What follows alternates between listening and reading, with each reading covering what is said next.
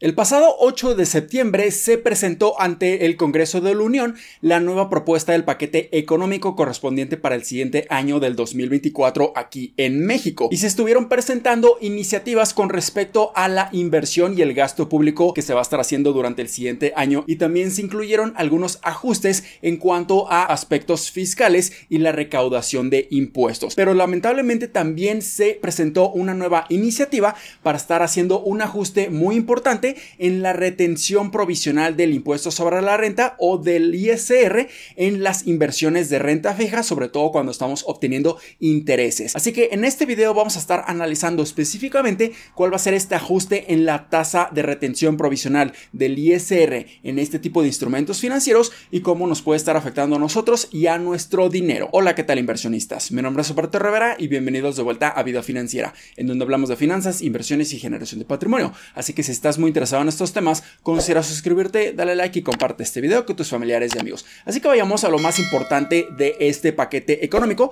sobre todo para aquellos que están invirtiendo su dinero y cómo esto nos pudiera estar afectando. Y es que en la nueva propuesta del paquete económico, durante el ejercicio fiscal del 2024, la tasa de retención anual a que se refieren los artículos 54 y 135 de la ley del impuesto sobre la renta será del 1.48%. Y si nos vamos directamente a estos artículos a los cuales se está haciendo mención. Aquí vemos que en el artículo 54 dicen que las instituciones que componen el sistema financiero que efectúen pagos por intereses deberán retener y enterar el impuesto aplicando la tasa que al efecto establezca el Congreso de la Unión para el ejercicio de que se trate en la ley de ingresos de la Federación sobre el monto del capital que dé lugar al pago de los intereses como pago provisional. O sea, en otras palabras nos están diciendo que durante el ejercicio fiscal 2024 la tasa de retención provisional en todos aquellos instrumentos financieros que estén generando intereses va a ser de 1.48%. Y esta retención provisional del ISR se refiere a que nos van a estar reteniendo impuestos sobre todo a nuestro capital invertido. Pero algo muy importante también a considerar es que esta es solamente una propuesta del paquete económico.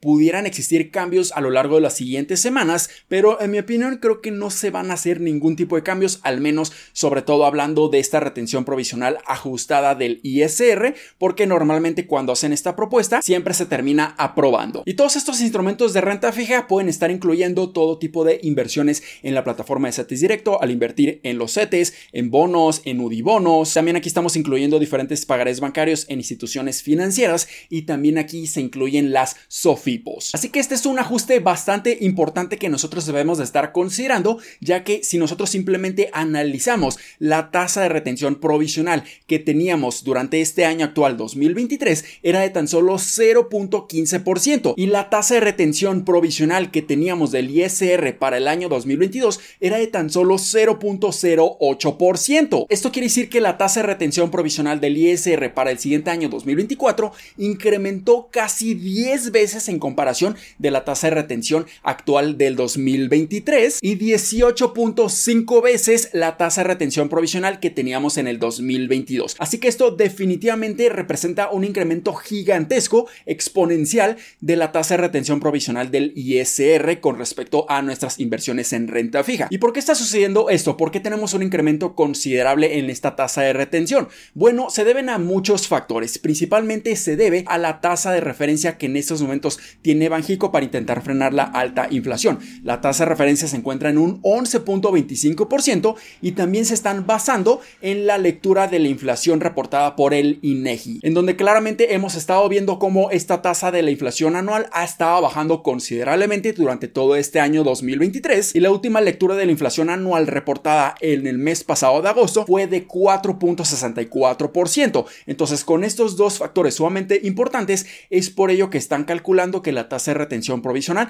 va a ser mucho más elevada. Y es que si nosotros simplemente vemos cómo se encontraba la inflación anual reportada en el 2022 y en los primeros meses de este año 2023, esta se estaba reportando por arriba del 7%, una inflación sumamente elevada, así que para intentar incentivar el ahorro y la inversión en nuestro país y de alguna manera frenar también la inflación, se hicieron ajustes en esta tasa de retención provisional para bajarla lo más posible, pero ahora que la inflación se está controlando y las tasas de intereses están sumamente elevadas, esto simplemente va a estar ocasionando que ya no exista tanto incentivo para estar invirtiendo debido a que la tasa de retención es mucho mayor y esto pudiera estar ocasionando que exista cada vez más consumo para empezar a reactivar nuevamente la economía. O al menos esto es en la teoría, pero así es como se van a estar ajustando estas tasas de retención provisional del ISR en nuestras inversiones de renta fija. Pero en mi opinión existen tres alternativas que nosotros podemos estar haciendo en este momento para beneficiarnos lo más posible e incluso estar intentando neutralizar o compensar esta tasa de retención que va a estar incrementando para el 2024. Así que la primera estrategia o solución que tenemos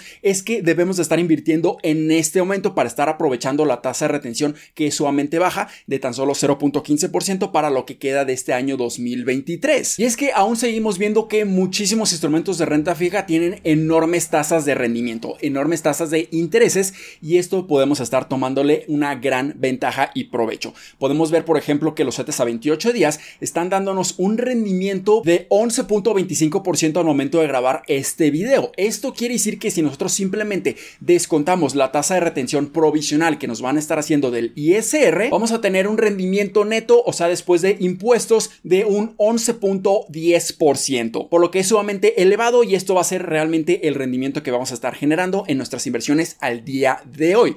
Pero si nosotros quisiéramos estar descontando la inflación para obtener el rendimiento real, para ver cómo va a tener de impacto negativo la inflación sobre nuestro dinero, reduciendo nuestro poder adquisitivo, aquí simplemente podemos estar descontando la lectura de inflación más actualizada del mes pasado de agosto, que fue de 4.64%, y nos da que vamos a estar obteniendo un rendimiento real y ya después de impuestos de un 6.46%. Y si nosotros hacemos el mismo ejercicio, pero asumiendo una inversión en el 2024, en donde nosotros pudiéramos seguir viendo rendimientos muy elevados por arriba del 11%, pero ahora con esta tasa de retención provisional del 1.48%, aquí vamos a estar obteniendo un rendimiento neto de 9.52%, mucho más bajo que durante este año 2023. Y si nosotros descontamos una inflación de aproximadamente un 4% que seguramente vamos a estar teniendo en el 2024, aquí vamos a tener un rendimiento real de 5.52%. Entonces aquí claramente podemos ver que esta nueva tasa de retención puede tener un impacto significativo en nuestras inversiones, por lo que puede ser un excelente rendimiento que podemos estar sacándole el mayor provecho posible en este momento.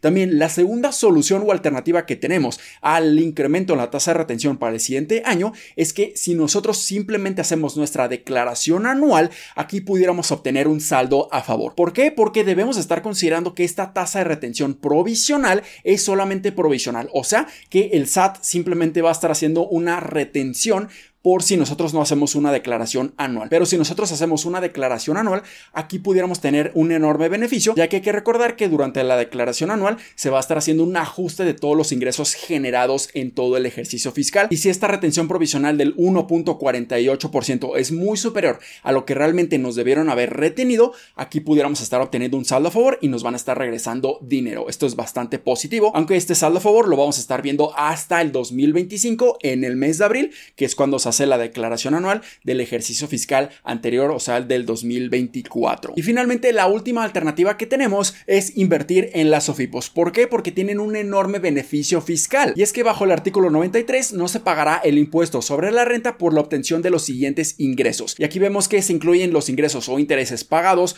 por las sociedades cooperativas de ahorro y préstamo y por las sociedades financieras populares, o sea, las SOFIPOS, provenientes de inversiones cuyo saldo promedio diario no exceda los 5 salarios mínimos, pero en este momento ya se está utilizando la UMA para hacer este cálculo, elevados al año. Así que siempre y cuando nosotros tengamos inversiones acumuladas en distintas SOFIPOS que no estén sobrepasando las 5 UMAS anuales o el equivalente en este año 2023 de 189.222 pesos, nuestras inversiones van a ser completamente libres de impuestos. Pero este es en el año 2023. ¿Qué pasa en el 2024? Bueno, la UMA se va a estar ajustando con respecto a la inflación. Si nosotros somos bastante conservadores, y asumimos un ajuste inflacionario de un 4% para el 2024, esto quiere decir que ahora el monto exento de las 5 UMAS va a ser aproximadamente 196.790 pesos. Así que estas son excelentes alternativas que nosotros podemos estar tomando en consideración para los siguientes meses y para el 2024 para que este incremento considerable en la tasa de retención no nos está afectando en nuestro dinero. Así que espero que este video les haya sido bastante útil y educativo. Si fue así,